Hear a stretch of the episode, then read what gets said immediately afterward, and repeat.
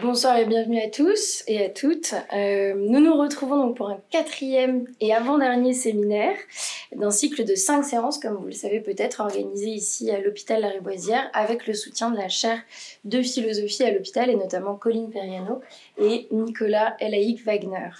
Je suis pour ma part, pour ceux qui nous découvrent, euh, conseillère éthique sur les données de santé au sein de l'équipe de la consultation médicale endormie, doctorante en philosophie en droit à l'EHESS et auteur pigiste pour Philo Édition. Euh, je vais ainsi tout de suite laisser la parole à mon collègue Cyril Touchard, euh, anesthésiste réanimateur, pour qu'il vous présente la consultation médicale endormie en quelques mots. Bonsoir à tous, merci Pauline, merci aux invités, merci au public. On va donc aujourd'hui, sur cette quatrième séance, parler d'intelligence artificielle, parler de santé publique et puis parler euh, un petit peu de données de santé et de données de santé en anesthésie. Donc je vais introduire un petit peu pourquoi on s'est posé ces questions dans le programme de recherche qui est le nôtre. Le programme de recherche c'est CME. Depuis 5 ans à l'hôpital de la Riboisière, on s'intéresse à faire, on tente de faire une consultation médicale endormie.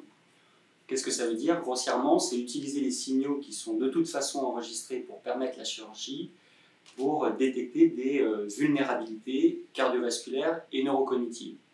Donc c'est très simple, tous les jours pour faire des anesthésies, il y a à peu près 12 millions d'anesthésies euh, par an euh, en France, on, mesure la, pression artérielle, on mesure la saturation pulsée en oxygène au bout du doigt, on mesure le rythme cardiaque et on, a une idée de l'activité électrique cérébrale par l'électroencéphalogramme. On utilise ces données de santé, nous, depuis 5 ans, pour essayer de faire de la prédiction de complications neurocognitives ou de la prédiction de complications cardiovasculaires.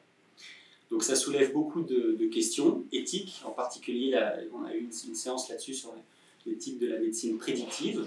On a fait quelque chose là-dessus. Ça soulève aussi des questions sur les données de santé et l'utilisation de la machine pour, pour, pour faire cette prédiction. Donc dès, lors qu'on utilise une machine, c'est plus le, médecin responsable qui est tout à fait apte à, à, analyser, à traiter, à détecter cette vulnérabilité. Donc il y a une séance aussi sur ce sujet. Et aujourd'hui, on va parler donc de l'impact écologique que pourrait avoir euh, ce projet. Pourquoi? Parce que vous imaginez bien que la CME, finalement, il faut accumuler des données de santé. Il faut regarder beaucoup d'électroencéphalogrammes, beaucoup de pression artérielle, beaucoup de saturation. Et euh, tout ça, on le, stocke sur des serveurs, on l'utilise, on le traite, il y a des machines, après il y a des spécialistes, des scientifiques qui doivent traiter. Et puis après, c'est intégré dans des moniteurs pour faire de la détection et de la prédiction. Donc ça utilise beaucoup de ressources. On a quand même, je, suis obligé de le dire, euh, une ligne depuis le début sur la CME, c'est d'utiliser des signaux qui sont de toute façon enregistrés. Je le répète, on ne fait pas de choses supplémentaires on utilise des signaux qui de toute façon sont, utilisés, donc on tente de faire par ce, truchement une médecine de juste soin pour le patient à moindre coût pour la collectivité et utiliser des choses qui de toute façon sont, utilisées. Voilà pour le projet de la CME. Un mot sur l'équipe, il y a évidemment des médecins, donc celui qui a l'initiative c'est Fabrice Vallée et Joachim Matteo qui est, ici ce soir, ils sont deux. Il y a Étienne Gaïa qui est le chef de service du secteur et qui supervise et qui nous aide à, à pouvoir bien organiser ce, ce projet de recherche. Et donc Cyril Pouchard, c'est moi-même, il y a Kenza El Ayeb, et il y a évidemment tout un tas de médecins, vous vous en doutez, pour, pour mettre toutes ces données. Et puis au niveau euh, engineering, au niveau mathématique et, et, traitement de ces données, on a François Kimi, euh, il y a Valentin qui est ici, il y a David Sabag, il y a Dominique Chapelle qui est responsable aussi de, de, ça, et puis on, en a bien d'autres, Jérôme Cartaillé, Cartaillé pour ne citer que d'autres, mais on est toute une équipe pour pouvoir traiter. Et ce plan, et Jonas, et Jonas Joachim, qui est un médecin euh, et un, et ingénieur. Donc ça, c'est une petite euh, force de, l'équipe qui permet aussi de faire le lien entre les scientifiques et euh, les médecins. Et sur le plan éthique, grâce à Pauline qui est avec nous depuis maintenant un peu plus de deux ans, on arrive à organiser ces séminaires qui nous poussent à nous poser beaucoup de questions sur ces données qu'on enregistre, pourquoi on le fait, dans quel but, est-ce que c'est toujours bien se comporter, comment on peut améliorer nos pratiques et améliorer notre, notre projet. Grâce à toi, merci, je te, je te, je te remercie vraiment, merci beaucoup. aussi à travers ce, ce team. Voilà pour ce qui est de la CME. Euh, et évidemment, s'il y a des questions au cours de vos présentations des choses, je suis là pour, pour apporter potentiellement des éclairages. Merci beaucoup Cyril. Je vais vous faire une brève présentation aussi des thèmes que nous avons abordés euh, lors des précédentes séances. Euh, donc tout d'abord notre premier séminaire intitulé Anesthésie et intelligence artificielle des données massives à la médecine prédictive nous a permis de présenter plus en détail cette consultation médicale endormie, ses enjeux, son contexte, puisque nous nous sommes intéressés aux évolutions de la profession d'anesthésiste réanimateur grâce au sociologue Yann Faure notamment. Puis le deuxième séminaire qui portait sur l'éthique de la médecine prédictive, plus particulièrement le cas des maladies neurodégénératives, nous a permis d'interroger la définition donnée à la consultation médicale endormie à la faveur des recherches de Claire Paquet, neurologue, de Fabrice Xil, philosophe, de Gaspard Dassigny, radiologue, et encore de Paul Lou Veil-Dubuc, philosophe.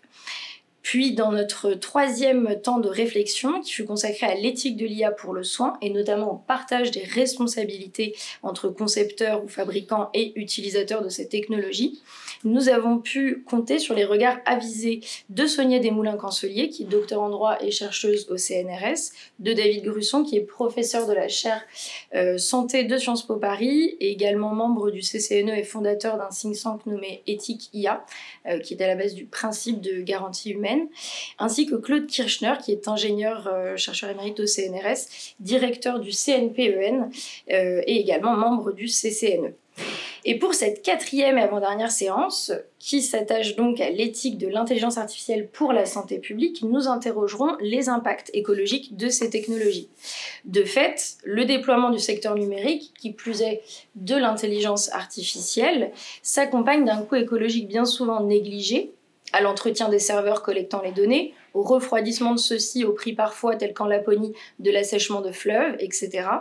Toutefois, la qualité de l'environnement dans lequel nous évoluons est un facteur décisif pour les enjeux de santé publique. Comment praticiens, établissements de santé, institutions publiques liées à la santé peuvent-ils alors s'assurer d'un développement de ces innovations en considération de l'écologie et donc de la santé publique? Et donc pour en discuter, nous avons l'honneur de recevoir aujourd'hui trois invités d'une immense qualité que je vais m'employer à vous présenter. Arrêtez-moi si je me trompe. Alors tout d'abord... Trompé déjà, immense qualité. C'est beaucoup promettre. Non, non, non. Fabrice Flippo, vous êtes philosophe des sciences et techniques, ingénieur diplômé de l'Université de technologie de Compiègne, docteur en philosophie, professeur à l'Institut Mines Télécom, mais également membre du laboratoire de changement social et politique à l'Université Paris 7 Diderot, membre du comité de rédaction d'écologie et politique et du conseil scientifique d'Attaque. Vous êtes également l'auteur et le co-auteur de nombreux ouvrages, parmi lesquels La face cachée du numérique en 2013, plus récemment Le numérique, une catastrophe écologique en 2021, ou encore, magnifique, en 2022, Le développement durable et ses critiques, ainsi que Critique de la raison automatique avec Manola Antonioli. Jeanne Muret, vous êtes docteur en médecine, anesthésiste réanimatrice, praticienne, chef de service anesthésie réanimation douleur à l'Institut Curie, également administratrice de la Société française d'anesthésie et de réanimation, la SFAR, au sein de laquelle vous avez été à l'initiative de la création d'un comité de développement durable en 2016, comité que vous avez d'ailleurs présidé jusqu'en 2020. Et depuis 2020, vous siégez en outre au comité développement durable de la European Society of Anesthesia and Intensive Care. Et vous avez de plus été chercheuse associée à l'INSERM durant 15 années et vous avez exercé aux États-Unis. Bernard Reber, vous êtes philosophe politique et moral, directeur de recherche au CNRS, chercheur au Centre de recherche euh, politique de Sciences Po Paris, le CEVIPOF, professeur au Centre européen d'enseignement et de recherche de l'Université de Strasbourg. Vous êtes de surcroît co-directeur du domaine sociologie, éthique et épistémologie des sciences, ainsi que de la collection Innovation et responsabilité du groupe ISTE.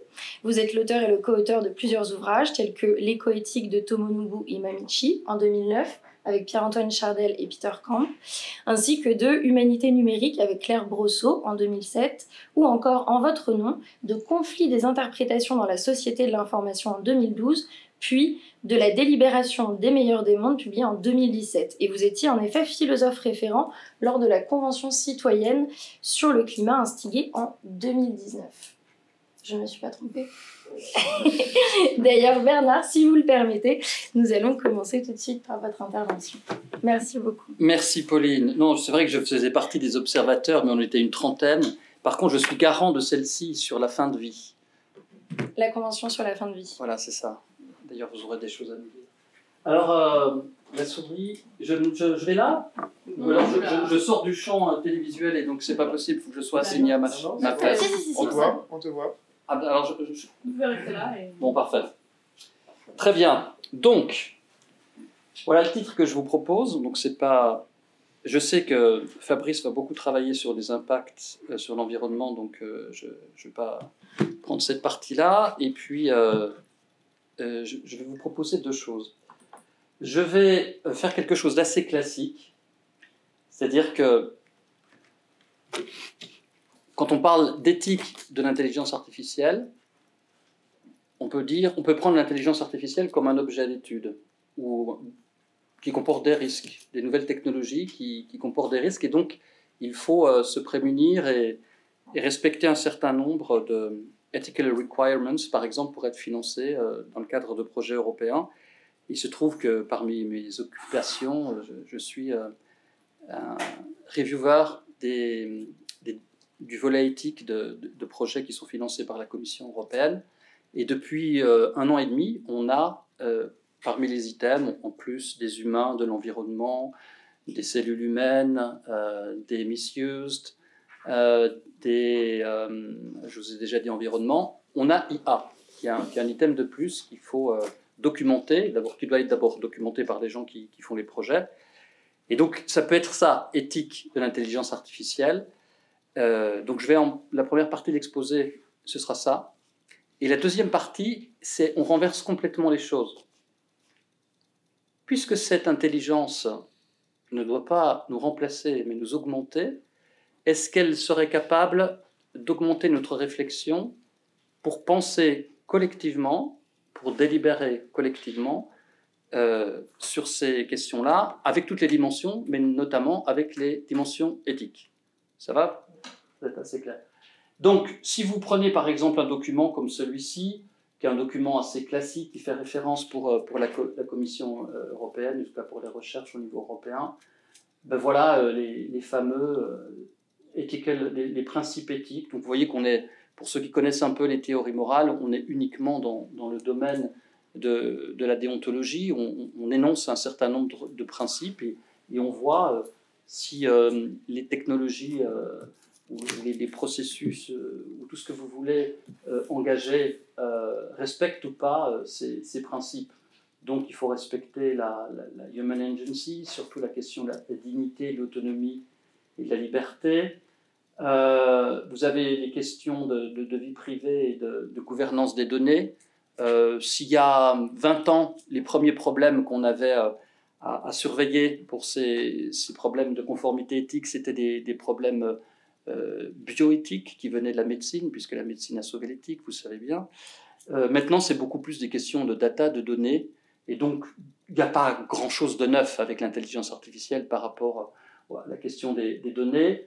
Bon, la question de, l'équité, la question de... Alors il y a quand même, vous voyez, environmental well-being, donc on, on se rend compte quand même que selon le type de recherche, il peut y avoir euh, un impact des systèmes d'intelligence artificielle sur, euh, sur l'environnement. Il y a la question de la transparence et certaines fois, vous verrez le terme, je le trouve assez intéressant, de euh, euh, l'explication. Il faut expliquer ce qu'on fait quand on utilise des systèmes automatiques, semi-automatiques, dits d'intelligence artificielle. Alors, euh, quand vous allez un peu plus dans le détail des textes, on est très très loin de l'herméneutique. Hein. On ne sait pas que l'interprétation, c'est quelque chose d'un peu compliqué.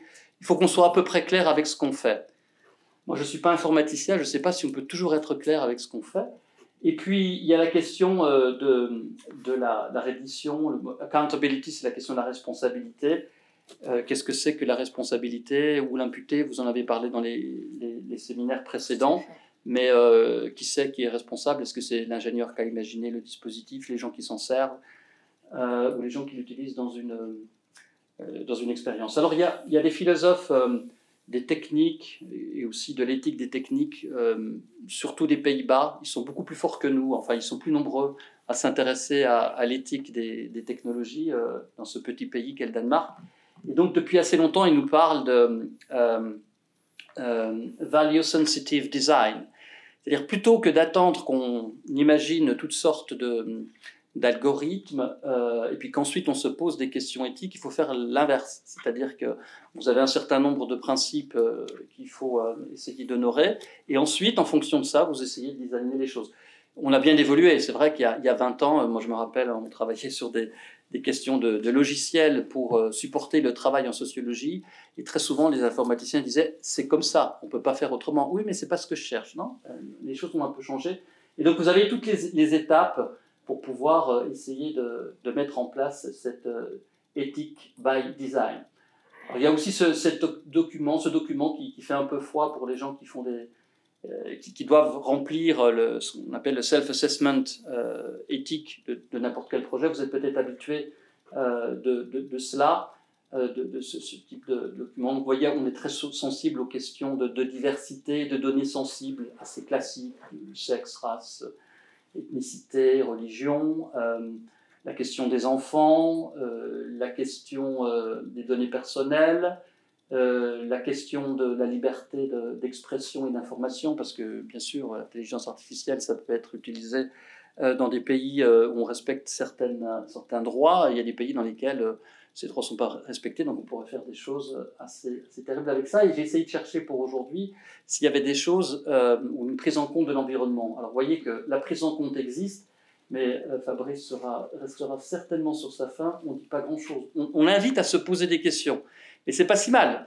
Euh, comme, comme ethical reviewer, souvent je suis très très intéressé et, et même impressionné par l'imagination dont, font preuve certains répondants pour pouvoir vraiment prendre en compte et dire, ben voilà, on voit bien le type de problème qu'on a et voilà comment est-ce qu'on y répond. Ça pourrait être un, objet de recherche à part entière, mais comme vous savez, tout ça c'est confidentiel, on ne peut pas travailler dessus. Mais souvent, je peux, croyez-moi sur parole, il y a beaucoup d'imagination et en tout cas, plus on, avance dans le temps et, plus les chercheurs, notamment les chercheurs de vos sciences, euh, les, les, sciences moins dures, puisqu'il n'y a pas de liberté, eh bien, euh, c'est parce qu'on nous appelle souvent les sciences dures que je profite de dire ça, euh, on a bien compris hein, que, c'était des, choses importantes et on, sait comment, y répondre.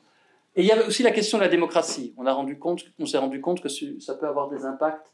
il suffit de, repenser au vote sur le Brexit ou des choses comme ça. On, se rend compte qu'on peut manipuler des opinions. ça n'a pas été financé par l'Europe, hein, je, je, vous rassure. voilà. Alors, ça, c'est une première façon d'aborder les choses. Je trouve comme philosophe moral que c'est quand même assez pauvre d'une certaine façon. C'est assez déontologique, c'est des principes un peu généraux. Et d'ailleurs, je me suis euh, servi euh, de mon assistant de recherche qui est interdit à, Sciences Po, qui s'appelle euh, ChatGPT, dont tout le monde parle. Et comme je ne suis pas un étudiant, je peux m'en servir. Et je me suis dit, je vais essayer de voir euh, s'il peut m'aider. Alors bien sûr, quand j'ai posé la question, est-ce qu'il connaît Bernard Hébert On doit passer par un grand moment d'humilité. Il connaissait pas Bernard Hébert. Et dans un deuxième temps, il m'a fait une bio, parce que j'ai dit Bernard Hébert, le philosophe. Il m'a fait une bio extraordinaire, qui n'était pas tout à fait déjantée. Il y avait des choses qui étaient quand même justes. Mais enfin, je ne sais pas où est ce laboratoire. Alors pour la petite affaire, AIST, CNRS, c'est une équipe mixte euh, au Japon et c'est là qu'ils ont développé euh, ChatGPT. Donc euh, je suis très content et moi de, savoir que je suis très bon sur les questions de self-awareness and ethical implication of I. J'ai pensé que c'était bon, je suis. Et en plus, je travaille à Descartes, l'école normale supérieure Saclay. Je veux pas aller à Saclay, c'est trop loin, mais je travaille à Sciences Po, c'est plus modeste. mais, mais voilà. Ceci étant dit, je lui ai euh, posé la question, est-ce que vous pourriez m'aider à implémenter euh, une conférence, euh, une assemblée citoyenne sur les bon, ethics of artificial intelligence in health and its impact of climate change. Et très rapidement, vous avez ceci qui, qui, vous sort. Donc il faut être clair sur... Je ne dois pas traduire, hein, vous êtes tous bons avec l'anglais. Euh, il faut connaître les buts, il faut essayer de voir quels sont les, les, participants potentiels. Euh, il faut trouver un lieu. Ah bah oui, j'avais pas pensé qu'on pourrait faire ça à partir de sa maison. Il faut avoir un agenda, euh, il faut avoir des facilitateurs, il faut inviter des participants et puis good luck. Bon, voilà, je me suis dit, c'est déjà pas mal, mais j'ai voulu quand même pousser un peu plus loin. Et puis j'ai dit, oui, mais comment est-ce qu'on pourra délibérer? Là, on ne fait pas une réunion aussi simplette que ce qu'on est en train de faire. Comment est-ce qu'on pourra délibérer à 150 citoyens? Mon agenda caché, c'est comme je travaille là-dessus depuis assez longtemps et comme je vois comment ça se passe pour la Convention climat, j'essaie de voir si on peut faire mieux, si on peut l'améliorer grâce à du enhanced intelligence or something like that. Alors bon, voilà, il faut planifier l'agenda, il faut donner des rôles, d'accord, il faut encourager. Alors là, on sent, on sent l'esprit anglo-saxon américain, il faut, faut encourager, encourager les participants et qui il faut, quel que soit le... Ah oui, maintenant l'expertise, ça n'existe plus, maintenant on nivelle tout, hein, regardless of their level of expertise. Ensuite, euh, il faut qu'il soit très respectueux. Bah oui, autrement ça fonctionne pas. Ce sera un débat à l'Assemblée nationale. Il faut utiliser des visuels. Ah bah ça, j'aurais pas pensé. De ce point de vue-là, c'est quand même intéressant parce que ça vous donne des idées auxquelles vous n'auriez pas pensé. Euh, il faudra bon bah donner toutes les ressources, donc avoir un socle d'informations, j'imagine. Et alors c'est intéressant. Ça, on devrait le répéter davantage. Euh, augmenter euh, l'écoute, vraiment faire en sorte que les, gens écoutent bien et faciliter la discussion. Mais je reste quand même sur ma faim et donc je vais voir ce qu'il a dans le coffre. Et donc je dis oui, mais euh, la délibération c'est plus que ça. Et, et, donc à ce moment-là, ben oui, il dit effectivement la délibération, c'est vrai qu'il y a la question du respect, le fait que le dialogue doit être informé, euh, et puis qu'on puisse arriver à une collective wisdom. Je trouve ça intéressant, hein, de l'intelligence qui, cherche de la sagesse collective, parce que moi je m'attendais à, la tarte à la crème de l'intelligence collective, qui veut rien dire, à part chez les abeilles. Et donc, euh, ensuite, j'étais un peu plus déçu sur euh, l'atmosphère inclusive. on revient avec la question de, l'écoute. Et puis, bon, bien sûr, le fait qu'on s'engage à, à, respecter, et encore on arrive une fois avec l'informed dialogue, mais je veux quand même en savoir plus. Et, je lui dis, moi, c'est délibération avec une notion philosophique de délibération. Et donc à ce moment-là, il rétablit un petit peu, euh, il se réoriente, puisqu'il paraît que l'intelligence artificielle peut se réorienter avec les questions. Et donc euh, il dit effectivement, il faut arriver euh, à une forme de, de, raisonnement pour pouvoir prendre des décisions. Et il ne va pas piocher du tout dans le terrain politique ou de la théorie politique, alors que presque toute la littérature sur la théorie de la démocratie délibérative, c'est en théorie politique. Non, il a, il a le culot et peut-être même l'audace d'aller du côté de l'éthique, de l'éthique et des principes éthiques. Et il est très, euh, il est très utilitariste, conséquentialiste. Il faut faire en sorte que les gens, quand ils raisonnent, quand ils proposent quelque chose, ils envisagent assez vite les différentes euh, euh, conséquences. Et, et, et, puis ensuite, il faut qu'ils aient, il y a une sorte de cohérence entre, entre ce qu'ils disent, ce qu'il faudrait faire, et puis leurs valeurs et leurs principes. Donc c'est assez classique. Mais il fallait quand même voir, creuser un peu plus pour savoir si c'était vraiment intelligent. Et puis je lui dis, mais comment, comment est-ce que vous allez faire ou comment tu vas faire pour euh, résoudre les problèmes de délibération morale et politique? Ce qui est le gros problème, en parenthèse, des citoyens qui doivent travailler là sur la question de la fin de vie. Ils ont une délibération individuelle, ils ont leur position individuelle par rapport au sujet. ils sont dans un collectif de conventionnels où ils sont euh, à peu près 180. Donc vous avez délibération individuelle, délibération collective, et vous avez délibération sur le plan moral et délibération sur le plan politique. C'est pas du tout la même chose. Alors qu'est-ce qu'il me raconte? Bon, il revient avec l'inclusivité, c'est bon. Euh, les différences de background, ça on y pensait, donc il pourra glisser sur la pente plutôt relativiste. Et puis ensuite, bon, encore il revient avec l'écoute active, c'est formule. Ah, ensuite l'écoute active. Et puis ensuite, encourager euh, la réflexion, la, la réflexion individuelle. Ça, c'est pas mal, parce que c'est souvent oublié par les, les, praticiens, le temps pour la, réflexion individuelle, parce qu'on est très très souvent euh, en train de travailler en groupe. Mais il faut quand même le tester un peu plus loin pour savoir si on a vraiment affaire avec de l'intelligence. Et donc, euh, vous ne le voyez pas ici, mais je lui dis, mais comment est-ce que vous allez vous en sortir avec le problème du pluralisme? Parce que le problème de tout ça, c'est qu'on euh, n'a pas les mêmes opinions euh, du point de vue moral, même si on est rationnel. C'est la fameuse, les fameuses difficultés du jugement qui sont mentionnées par, par John Rawls, on en, a six, où, on enlève tous les biais cognitifs, on enlève tous les biais euh, d'influence, parce que vous appartenez à tel ou tel groupe. si on vous enlève tous ces biais-là, comme il existe plusieurs théories morales, comme les concepts sont imprécis, vous avez une série de difficultés du jugement rationnel. Et donc je pensais qu'il me dirait éventuellement quelque chose de cela. Mais bon, on voit bien qu'il parle des, différentes perspectives, il faut qu'il faut les rendre acceptables, il faut essayer de, balancer les intérêts, il faut essayer de s'appuyer plutôt sur les valeurs communes. Donc là, on sent qu'on va aller vers une conférence très consensualiste. Et puis, euh, bon, bah, si vraiment on n'y arrive pas, il faut aller chercher de l'information ailleurs.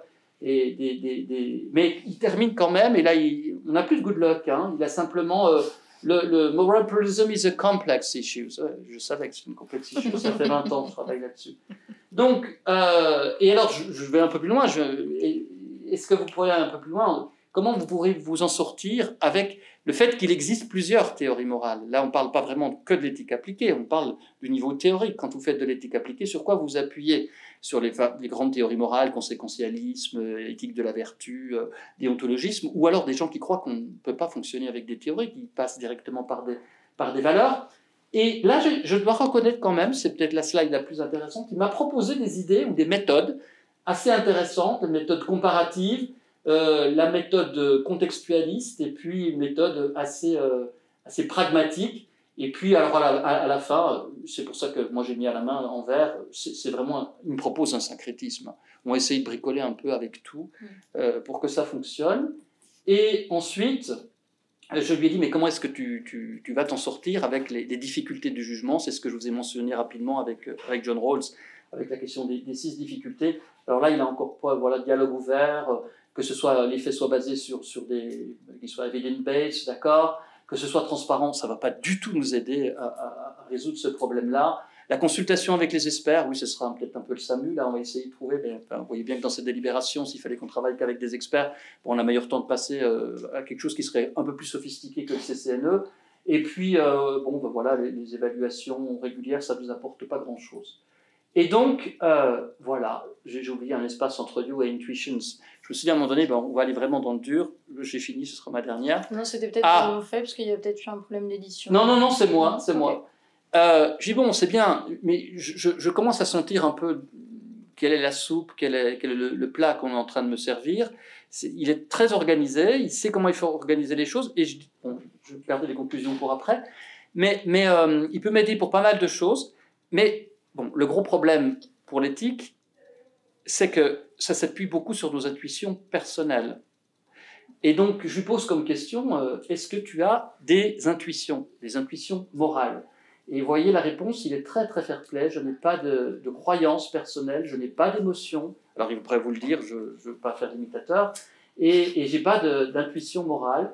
Mais voilà, euh, il explique un peu comment, comment est-ce qu'il fait pour, euh, pour répondre. Et donc, je, I'm not capable of having personal experience and emotions j'ai eu un autre dialogue avec lui où je lui ai posé comme question alors est-ce qu'il n'est pas dangereux d'avoir recours à vous pour pouvoir organiser des réflexions euh, morales puisque vous n'avez pas d'intuition? Et il m'a répondu quelque chose un peu comme ça aussi. Et donc euh, la, chose euh, que je lui ai posée, c'était ma question conclusive, c'est lui mais alors si tu n'as pas d'intuition morale, comment est-ce qu'on pourra organiser une, assemblée citoyenne pour réfléchir à l'éthique de, de l'IA pour la santé et les impacts sur l'environnement. Et là, il, me fait la liste des choses qu'il nous a dit depuis le début. Il peut nous expliquer quel est le, contexte. Ah oui, son rôle alors, il peut donner de l'information sur les buts. C'est pas mal, hein, parce que très souvent, il y a des gens qui organisent des assemblées, ils ne savent pas pourquoi.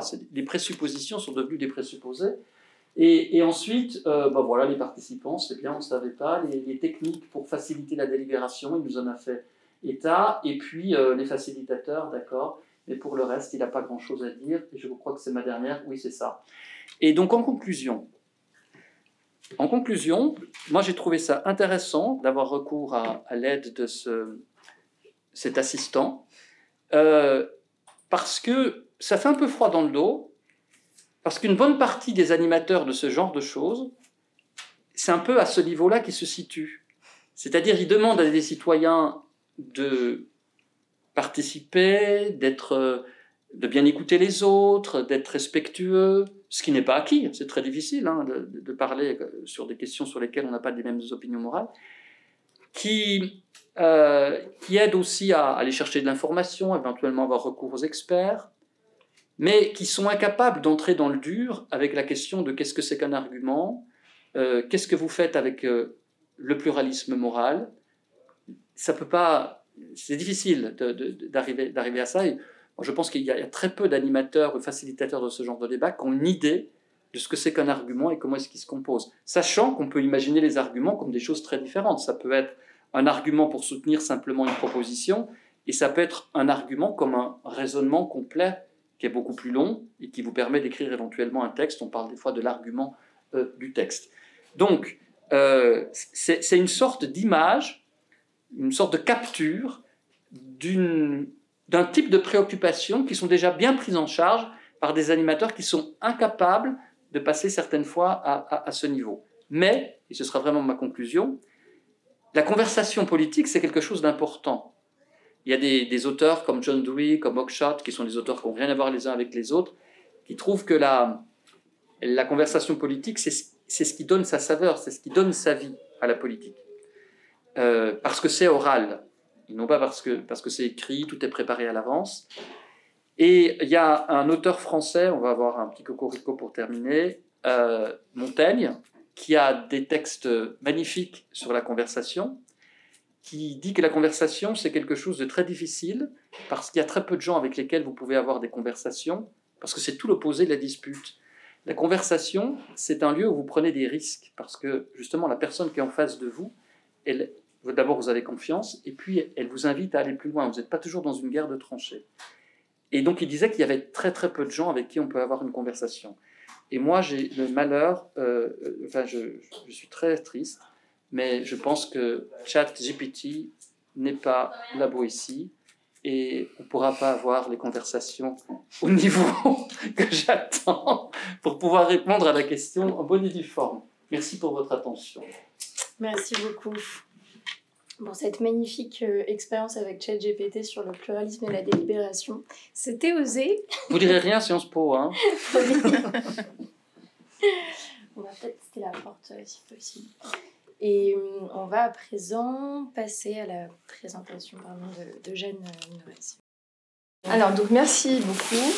Et euh, c'est vrai que euh, c'est ce bouton-là, voilà, je me suis demandé euh, bah, pourquoi on m'invitait, parce que dans le titre de, votre, de la conférence, il y avait éthique, donc M. Heber est certainement mieux placé que moi pour parler d'éthique.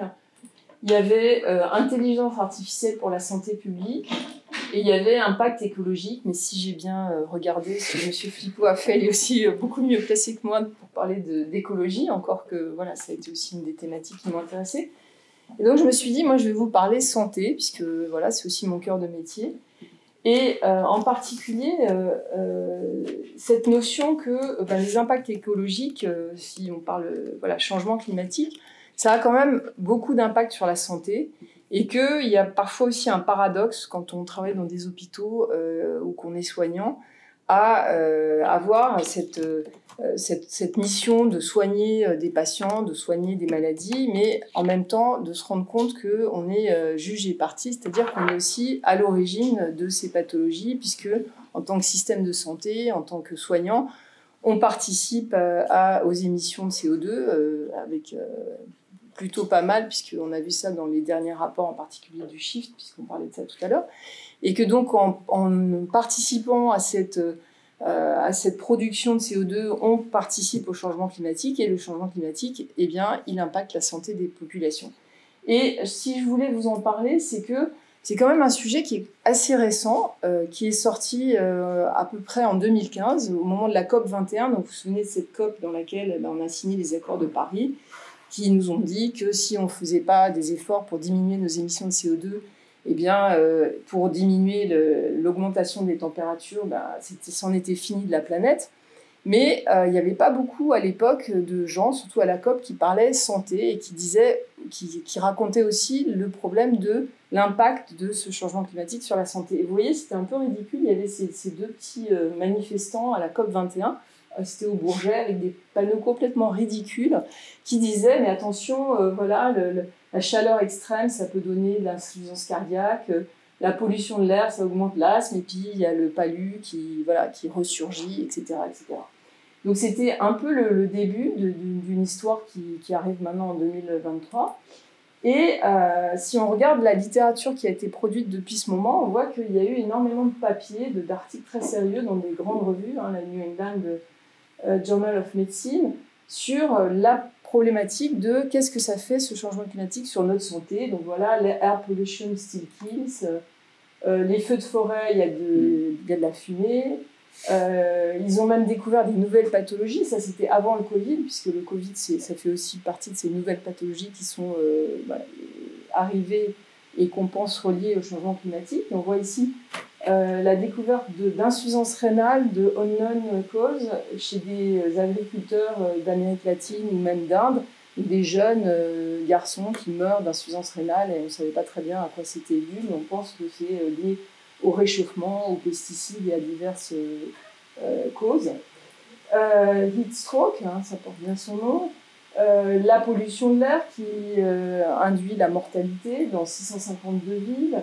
Euh, le, encore une fois, l'eau et la santé, enfin les, les, inondations et la santé, eh bien, on arrive en 2020, ça y a le, le, Covid, hein, le Covid-19, la crise climatique et le Covid-19, donc on voit bien la relation qu'il y a entre les deux.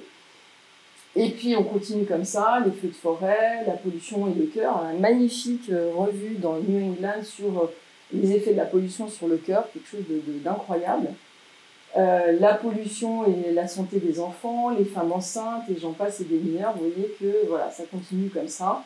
Et ce qu'il faut savoir, c'est que depuis 2015, donc les deux grandes revues, New England Journal of Medicine et Lancet, ont dédié des, parties entières de leur revue euh, à, cette question du changement climatique et de la santé avec des infographies magnifiques. On voit ici, euh, bah, en fonction des, voilà, des, exposure pathway, donc euh, la canicule, les événements climatiques, etc., quelles sont les pathologies qui, sont, qui en découlent. Hein, et tous les organes sont touchés, toutes sortes de pathologies peuvent survenir. Et puis après, euh, voilà, en fonction euh, des organes, hein, gastro, etc., vous pouvez cliquer, vous avez, là j'ai fait neurologie par exemple, toutes les maladies neurologiques qui découlent du changement climatique. Avec, ben, on voit en bas le Zika virus, hein, Zika virus, pareil, une maladie à vecteur qui euh, découle du changement climatique. Et puis, chose intéressante, quand on dit ça, quand je vous ai dit, ben voilà, le, le changement climatique, ça impacte la santé, mais en réalité, ça n'impacte pas uniquement la santé, ça impacte aussi les systèmes de santé. Et ça, c'est très important et on l'a compris euh, assez récemment. Et vous voyez dans cette infographie que healthcare delivery, bah, il y a des problèmes euh, de coûts, mais ça, à la limite, on s'en fout, hein, puisque on a vu pendant la crise du Covid qu'il n'y avait pas de, voilà, il y avait pas de, de limite. Mais il y a des problèmes. Le quoi qu'il en coûte, qui était aussi pour la santé et pour les entreprises. Mais il y a des problèmes d'utilisation. Vous voyez ici euh, un afflux massif euh, de patients ou euh, carrément quand les systèmes de santé sont détruits à cause de ces changements climatiques. Et en 2019, toujours, vous vous souvenez qu'il y avait eu des, des, feux de forêt très très importants en Californie du Nord. Et là, il y avait un urgentiste, enfin le chef de, de, service des urgences d'un de ces hôpitaux, qui avait fait une, un édito dans le New York Times et dans lequel bah voilà, il racontait son aventure et euh, When Do Not Harm Means Evacuating Hospital in California. Et il disait que pendant ses études de santé, il n'avait pas été préparé à ça, à évacuer euh, son service de réanimation au milieu des flammes, etc. Et que euh, bah maintenant, ça devrait faire partie de la formation des médecins de savoir quoi faire en cas d'événements climatiques et de destruction des systèmes de santé.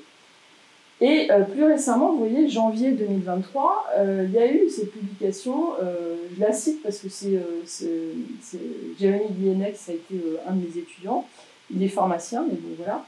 Et lui, il travaille dans une unité du CNRS qui s'est créée et qui étudie ben, qu'est-ce qui se passe, quelles sont, quelle est la préparation des systèmes de santé au changement climatique, etc. Et vous voyez, c'est très intéressant. Donc là, ils ont fait euh, des études sur différents scénarios, donc euh, euh, les, ouragans, etc., la canicule, la sécheresse, les inondations, les feux de forêt. Donc ça, c'est l'exemple de, des ouragans. Et donc, ils ont utilisé une méthodologie particulière, hein, les diagrammes d'Ishikawa. Bon, c'est, je ne vais pas rentrer dans les détails, mais en gros, il y a plusieurs facteurs qui sont pris en compte le facteur humain, euh, les, protocoles, le management, le matériel, etc. Et pour chaque situation, ils évaluent bah, qu'est-ce qui peut se passer? Bah, par exemple, les routes peuvent être coupées, on ne peut plus arriver à l'hôpital, le personnel ne peut plus arriver à l'hôpital, vous n'allez plus avoir de médicaments. Ça vous rappelle quand même quelque chose, puisque pendant la phase Covid, il n'y avait pas une destruction matérielle des systèmes de santé, mais une destruction logistique, et c'est tout à fait le même contexte. Et on n'était pas du tout prêt, on ne savait pas ce qu'il fallait faire, et on n'avait pas du tout anticipé. Donc tous ces travaux qui sont destinés à euh, bah, se préparer en cas de prochaine euh, soit pandémie, soit autre événement climatique. Et euh, aussi bien il va y avoir des pathologies des patients, etc. à prendre en charge, mais aussi des systèmes qui peuvent être détruits. Alors, le Lancet aussi, alors je passe vite parce que le Lancet, c'est donc la deuxième grande revue médicale. Donc eux, tous les ans, maintenant, ils sortent une revue euh, qui, dans le cadre de ce qu'ils appellent le Lancet Countdown euh, for euh, Health and Climate Change, donc le, compte à rebours du changement climatique et santé, c'est quand même assez terrifiant comme titre. Et donc, ça fait déjà depuis 2015, donc il y a eu sept éditions de, ce, de, ce, de cette revue dans laquelle ils suivent des indicateurs qui donnent des informations sur la santé en fonction du changement climatique et euh, qui euh, sont alimentés par euh, une cinquantaine de grands services, soit de santé publique, soit d'hôpitaux, d'académies, etc. Et ils donnent un titre hein, à chaque fois à, leur rapport. Donc celui de 2020, c'était l'époque du Covid, hein, je vous rappelle. Donc c'était Responding to Converging Crisis. Donc ils avaient parlé de crise convergente entre le Covid et le changement climatique. En 2021, alors là, c'était euh, code rouge. Euh, si on ne faisait pas quelque chose, c'était terminé pour la santé des populations. Et puis cette année, ils sont euh, très inquiets pour la, la, problématique des énergies fossiles. Alors quel est le rapport entre énergie fossile et santé? Ben, Il y en a plein parce qu'il y a une dépendance, parce qu'il ben, y a une pollution, parce que bon, plein de raisons. Et c'est tout à fait intéressant de voir donc le suivi de ces indicateurs. Je vous en ai mis deux, trois juste pour vous donner une idée. Donc voilà, le, la population exposée à une augmentation du niveau des eaux de 1 mètre. Vous voyez, euh, bon, il y en a surtout Asie, mais euh, d'autres pays peuvent être impactés. Euh, les, les, les, expositions aux feux de forêt, les morts liées à la pollution de l'air, etc. Donc ils suivent ces indicateurs d'année en année et je vous rassure, ça ne se, enfin je vous rassure pas, ça ne s'arrange pas. alors, pourquoi est-ce que, comment reboucler sur notre problématique d'IA, de voilà, de données massives et de prédictions, etc. Bah, D'abord, euh, bah, se rappeler euh, que, comme je vous l'ai dit en introduction, en fait, on est juge et parti parce que, voilà, ici, euh, les émissions de CO2 des différents pays, alors je vous ai mis USA et France pour voir mmh. un petit peu où on se situe, donc c'est 5 à 10%, ça c'est un travail qui datait de 2016 déjà, donc on a vu que ça a été confirmé par les travaux du Shift Project, par le NHS en, Angleterre. Donc c'est bien ça, on est autour de 5 à 10% des émissions de CO2 qui sont liées à la santé, bon pour les pays à haut revenu. Donc c'est quand même massif. Et euh, donc on, participe à ce que je, vous ai décrit euh, jusqu'à présent. Et euh, donc la, solution c'est quoi? C'est diminuer les émissions de CO2. Alors je parle que du CO2, mais vous savez tous que c'est pas uniquement de ça qu'il faut parler, mais je suppose que M. Flippo nous donnera des détails là-dessus.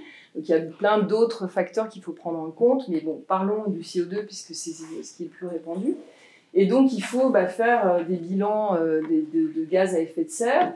Et puis bah, vous connaissez ça, scope 1, scope 2, scope 3, tout ça c'est très euh, maintenant, enfin, on en parle beaucoup dans, les médias, etc et essayer de diminuer ces émissions. Et si on regarde bah, à l'hôpital, qu'est-ce que ça donne? Donc ça, c'est un hôpital, ça c'est tiré d'une publication. Donc qu'est-ce qu'il faut faire en fait pour arriver à zéro émission de, de, CO2 dans le secteur de la santé? Voilà.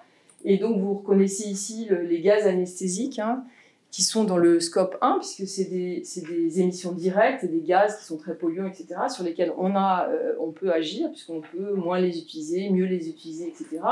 Vous avez les technologies de l'information ici, dans le scope 3, qui sont aussi citées, qui sont euh, bien sûr un problème euh, important, puisque bah, on, va vers tout, tout, tout, numérique et tout data, etc. Mais il faut aussi euh, bah, considérer que ça peut avoir un impact.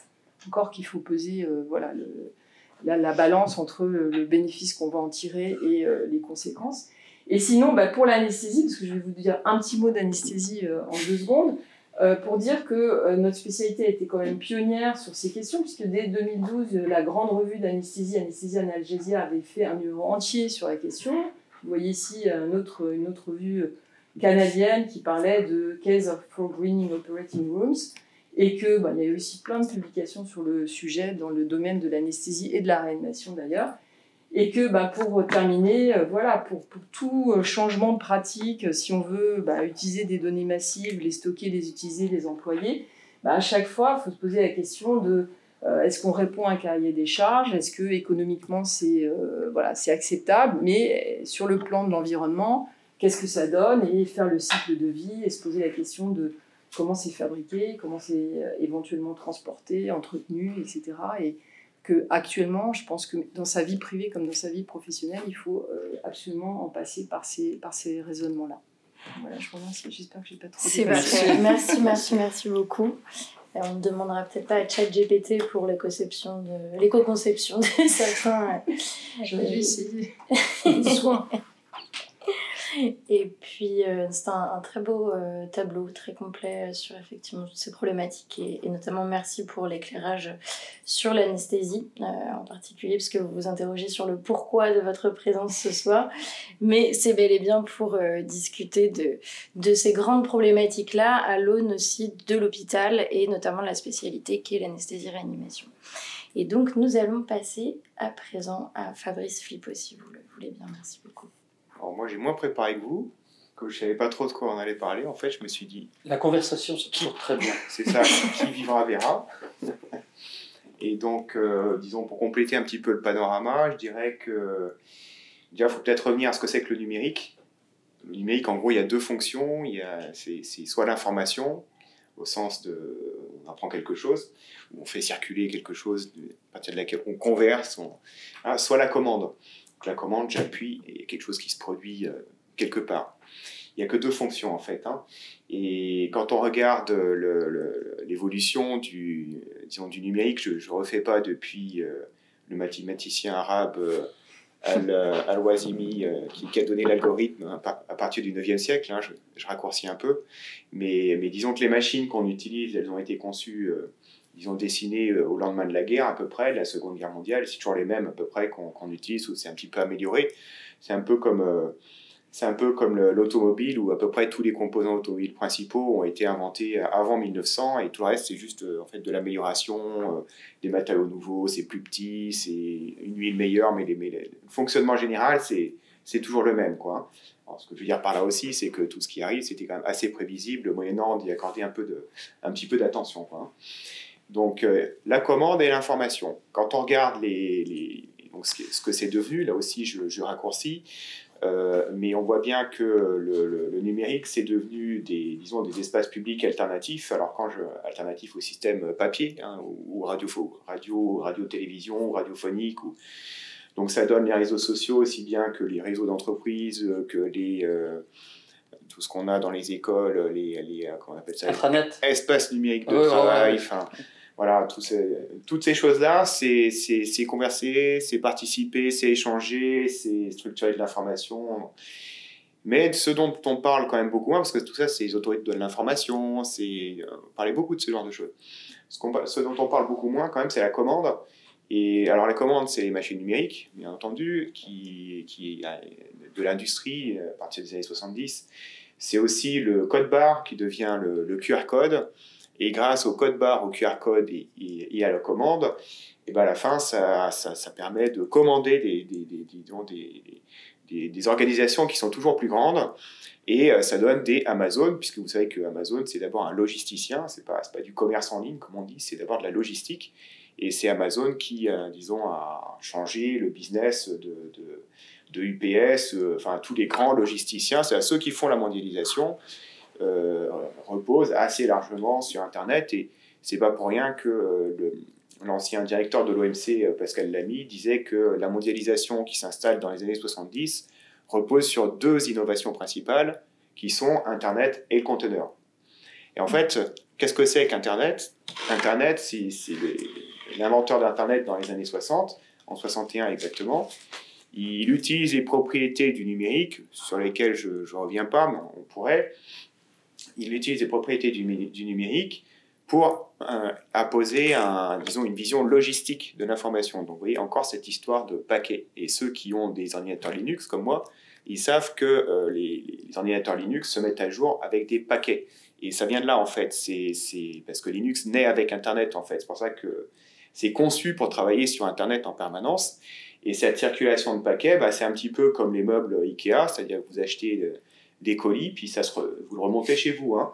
Et bah, sur Internet, c'est un peu pareil. On envoie des colis qui partent un peu partout, puis ça se remonte, ça se remonte chez vous.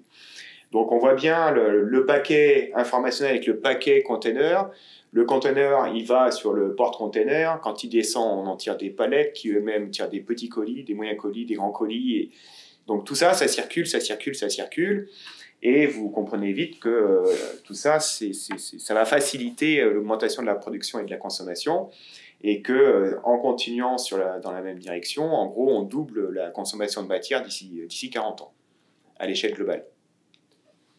Voilà, voilà Internet, ce que ça permet, entre autres. Enfin, pour l'instant, ça sert surtout à ça. Donc le chat GPT, j'ai regardé les différents usages qui sont poussés, c'est des usages qui visent à accélérer ceci ou cela. Donc il y a des chances que ça serve à la même chose que ce que ce qu'il y avait avant et que ça nous mène dans la même direction euh, que la guerre euh, qu'on n'a pas envie de prendre justement. Alors euh, qu'est-ce que ça donne en termes écologiques? Il y a les, moi je préfère dire les implications plutôt que les impacts, c'est pas cette métaphore qui a l'impression qu'on fait quelque chose, puis après, longtemps après, pouf, il y a un impact écologique. En fait, c'est tout de suite. C'est, pour que, pour que l'ordinateur existe, euh, il a fallu, euh, c'est même avant, il, a fallu extraire la matière. L'ordinateur n'existait pas encore. Il n'y a pas eu d'abord l'ordinateur, puis après l'impact écologique. Il y a, d'abord la matière, l'impact écologique, euh, et, après. donc en fait, utiliser du numérique, ça a des implications écologiques et comme je suis le sujet depuis une bonne quinzaine d'années, effectivement, euh, toutes les raisons imaginables ont été avancées pour éviter de le voir. Euh, notamment la confusion entre matériel et immatériel. Il y, a, plusieurs confusions possibles, mais une, première confusion, c'est peut-être dire, euh, bah, finalement, ce que je vois là, c'est pas, pas matériel, je peux pas le toucher, hein, donc c'est immatériel, ça consomme rien, puis comme ça consomme pas énormément non plus, enfin le terminal consomme pas grand-chose, euh, ça n'avait pas l'air très important. La confusion entre un bien et un service en économie, c'est que le numérique, c'est plutôt un service, donc immatériel, comme les billets d'avion. Le voyage en avion, c'est aussi immatériel, c'est-à-dire qu'on n'achète rien. C'est le service, ça ne veut pas dire que ça pollue pas. Je prends, je prends l'exemple du, du, voyage en avion exprès, évidemment. Donc, mais en tout cas, ce, je, je, peux dater à peu près de 2007-2008 une première euh, une première, euh, comment l'électroencéphalogramme qui se réveille là-dessus, un tout petit peu, bip, comme ça, avec euh, Gartner, qui, qui, est le consultant du numérique, qui, qui dit que le numérique, c'est à peu près 2% des émissions de gaz à effet de serre, soit un petit peu plus que, soit autant que l'aviation, 2007. Et donc dans le, mais ça touche, ça sort pas tellement dans le grand public en fait. Hein. Le, le, moment où ça sort vraiment dans le grand public, pour moi, c'est un peu quand même le rapport du Shift Project en 2018 et c'est, là, ça prend pas mal d'ampleur. Alors aussi, il, y a eu un, ensemble de facteurs, je pense, favorables à, tout ça. Mais là, on est à 3 ou 4% des émissions de gaz à effet de serre planétaire. C'est-à-dire qu'en fait, c'est le secteur avec la plus mauvaise trajectoire de tous, ce qui est quand même très embêtant pour un, pour un secteur qui se prétend propre. Alors dès 2007, euh, l'industrie s'est dit, ah bah zut, c'est embêtant. Et donc, euh, ce qu'on va faire, c'est que d'abord, on va expliquer que tout ça, c'est pas vraiment un problème. Et moi, je peux vous dire que j'ai rencontré le commissaire européen au numérique autour de, ça devait être 2006-2007. Il me dit, Monsieur Flippo, euh, c'est un sujet d'étude très intéressant, mais en voie de disparition, puisque bientôt, il n'y aura plus de problème. je vous assure. Donc, j'étais surtout sur les déchets à ce moment-là. Donc, il y avait des filières super bien, tout ça allait disparaître. Hein, bon. Aujourd'hui, en France, euh, la part qui est, recyclée, les matières, on, récupère la matière, notamment les composants un petit peu rares. Dans un iPhone, hein, il y a 78 éléments différents. On va récupérer le plastique, d'ailleurs, vous voyez, c'est du plastique noir, du plastique recyclé en fait. Le métal le plus courant, mais la plupart des métaux en fait ne sont pas, sont pas récupérés. Dans la majeure partie des cas, c'est juste la récupération de, de, la matière la plus courante. Il y a 30% des déchets, on ne sait pas trop où ils passent parce que la FIA a été conçue euh, sur les modèles pollueur-payeur. Et, oh surprise, le pollueur n'a pas envie de payer. Ça, c'est curieux quand même. En tout cas, il n'a pas envie de payer pour dépolluer. Donc, euh, on l'avait dit dès, 2006, faire reposer une filière de, de, traitement des déchets sur les pollueurs. Euh, pourquoi les pollueurs iraient s'emmerder à financer et à faire du, recyclage Ça ne marchera pas. Bon. Alors, petit à petit, quand même, ça, ça s'améliore, hein, mais bon, après, on a dit oui, mais ça consomme de l'énergie, certes, mais ça va, ça, va consommer moins. Et c'est vrai qu'entre l'ENIAC, le premier ordinateur en 1945, et un ordinateur actuel, pour faire une information au sens électronique du terme, c'est-à-dire déplacer le petit truc dans le processeur qui soit interprétable comme une information, ça coûte 10 milliards de fois moins d'énergie. Donc c'est vrai qu'il faut reconnaître qu'il y a une efficacité énergétique qui est aucun secteur qui a, qui a fait des progrès aussi, aussi importants. Sauf que la production de data, la production, la, transmission et le stockage de data, ces trois opérations principales, euh, augmentent plus vite en fait que l'efficacité énergétique et donc ça continue, ça continue quand même d'augmenter. En fait, ça, ça, ne, ça, ne, baisse pas. Donc, euh, bon, encore une fois, ça marche pas. Et la, variable principale, c'est cette histoire de data, de quantité de data. Donc, vous me voyez venir, plus il y a de quantité de data, plus de, et plus et plus il y a de problèmes en fait parce que euh, ben, il faut les stocker, il faut les, faut les, transmettre et, et, la 5G évidemment vient pour transmettre plus de données. Il y a la 6G, il y aura peut-être la 7G, enfin voilà.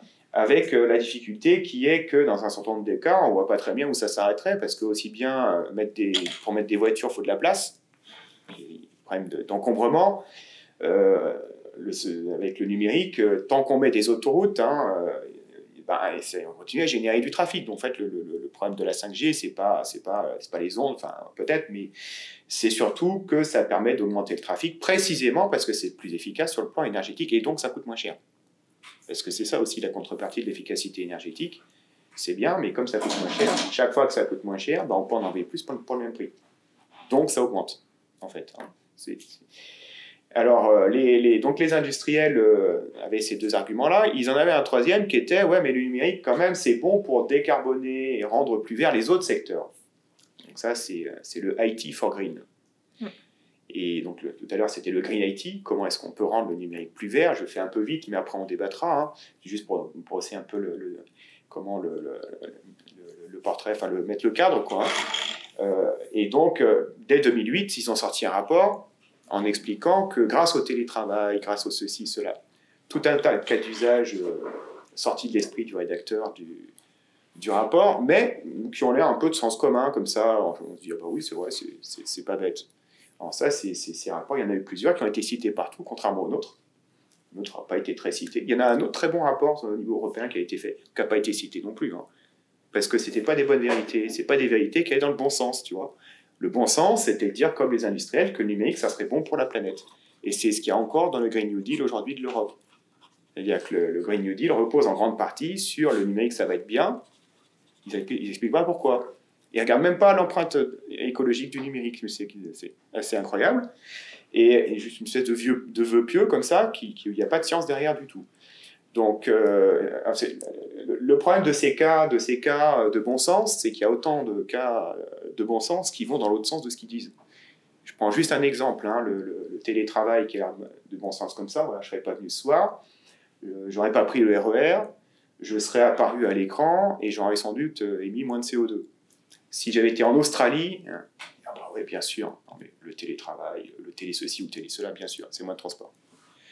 Oui, sauf qu'on peut prendre aussi un autre cas. Hein. L'autre cas, c'est l'entreprise qui euh, cherche des partenaires. Et il y a un super partenaire en Australie, mais aller en Australie, ça coûte trop cher. Donc en fait, c'est pas rentable de travailler avec ce partenariat-là, partenaire-là, parce qu'il faut, y aller régulièrement et tout et tout.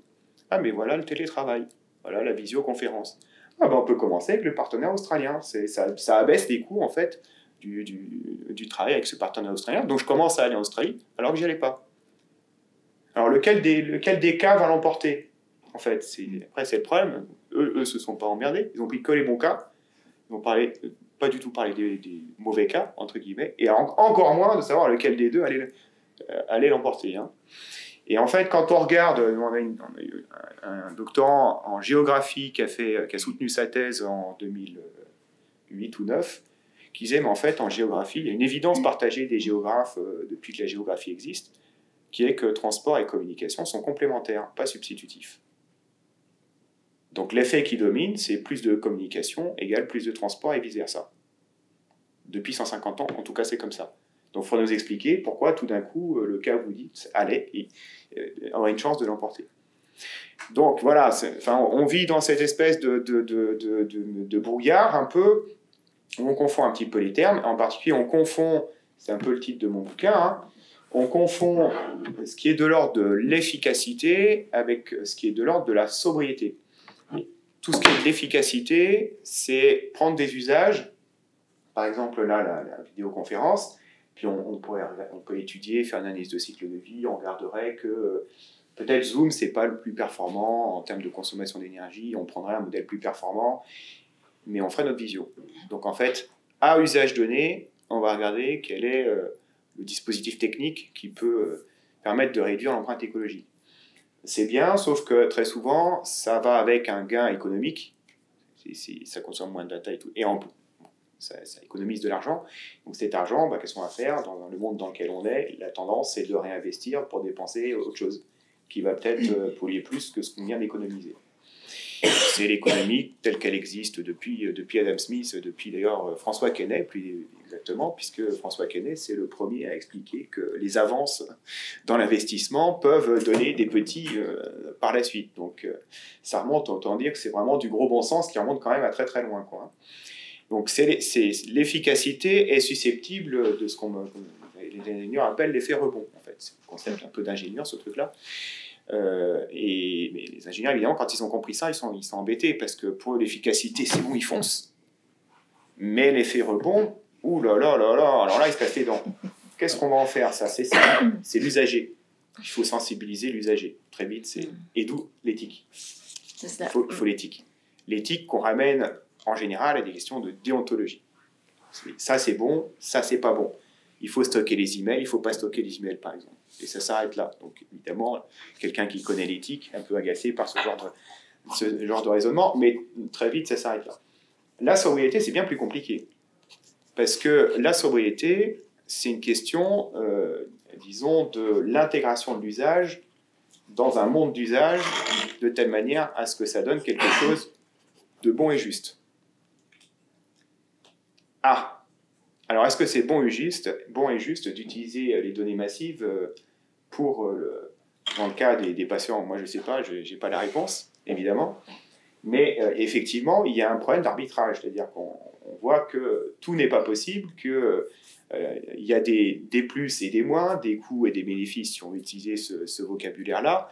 évidemment, le cas n'est pas du tout isolé. Il y, a, plein de cas de, ce type-là. Enfin, moi, ma référence dans le domaine de la contre-productivité euh, médicale, c'est Ivan Illich et la némésis médicale, donc ça remonte à un certain temps.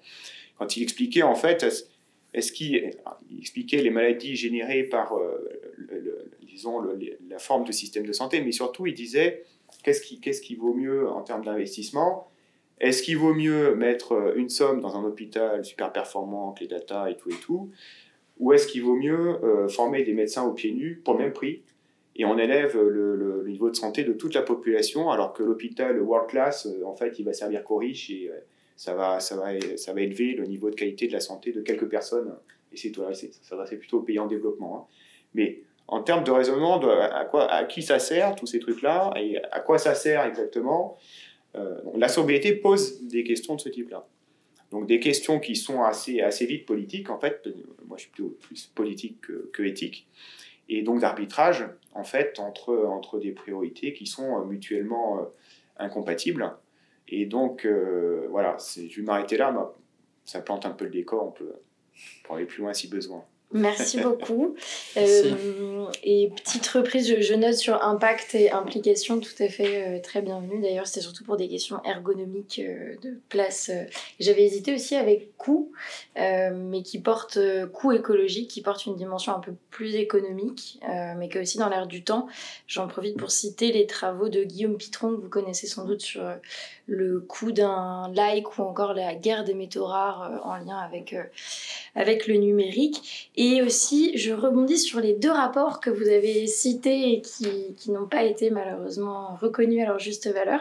Est-ce qu'on ne pourrait pas à présent en donner le nom pour pouvoir les lire euh, alors, euh, ceux qui étaient critiques des rapports SMART 2020 Tout à fait, oui. Oui, alors il y a, y a un rapport de Biointelligence Service, ah un groupe euh, de consultants spécialisés en ACV, euh, de 2008. Et hum, en fait, le gros avantage, la grosse supériorité de, de, ce, de cette petite boîte Biointelligence Service qui a été rachetée par Deloitte d'ailleurs, mais à ce moment-là, c'est qu'ils avaient des ingénieurs et aussi des sciences sociales. Donc comme ça, ça aurait évité de raconter n'importe quoi sur les usages. Parce que les ACV reposent sur des scénarios d'usage. Et les scénarios d'usage, en général, les ingénieurs ils font de très mauvais scénarios d'usage. Alors, calcule très bien derrière, hein. Mais les comparaisons en termes de scénario d'usage euh, n'ont sociologiquement aucun sens, très souvent. Eux, ils n'avaient pas de pied là. Donc c'est pour ça qu'ils disaient que en matière de supposées solutions, euh, ben, dans la plupart des cas, ce qu'on peut conclure, c'est qu'on ne peut rien conclure. on ne peut rien conclure parce que tout dépend des usages, en fait. Et donc, il faut s'intéresser aux usages avant de dire, ça y est, il n'y a qu'à Faucon. Et le rapport, euh, le nôtre, c'était, euh, c'était faut-il croire au TIC verte 2009, ça a donné un, rapport auprès, un bouquin aux presses des mines, mais il y a un rapport avant. Merci beaucoup. Qui aborde cette question-là et qui dit, bah non, il faut peut-être pas trop y croire. c'est la question un petit peu du greenwashing. Euh, ACV, TIC, vous êtes familier peut-être avec euh, ces acronymes? TIC, c'est de l'archéologie. Technologie de l'information et de la communication, on les appelle plus comme ça Oui, euh, on a, ça a été nouvelle technologie de l'information. et puis après TIC, technologie de l'information. Maintenant, on dit numérique. Puis ceux qui sont in, ils disent digital. Sachant que digital, c'était, c'est, pas, pas vraiment anglais en fait. Quand on remonte dans le temps, euh, c'est utilisé en français depuis euh, déjà les années 70. Ouais, ça fait moins anglais, c'est vrai. Oui, c'est, les doigts de la main. On compte avec ses doigts. Il s'agit toujours de 0 et de 1. Le, la grande différence en fait avec, entre le numérique, c'est pour ça que ça s'appelle comme ça, et l'analogique, c'est que l'analogique, c'est des variations continues comme un disque micro-sillon, et le, et le numérique, c'est des variations, mais brutales. Donc les, donc les variations brutales donnent des signaux nets, notamment quand on les transmet à longue distance. Si c'est variation continue, on se dit est-ce que c'est ça ou est-ce que c'est ça? C'est 0 ou c'est 1 Physiquement, c'est plus clair en fait. C'est juste ça en fait. Hein. Après, c'est l'électrification de, de, tout ça et la micro-électronisation de, de, ce principe-là avec les, les, les semi-conducteurs.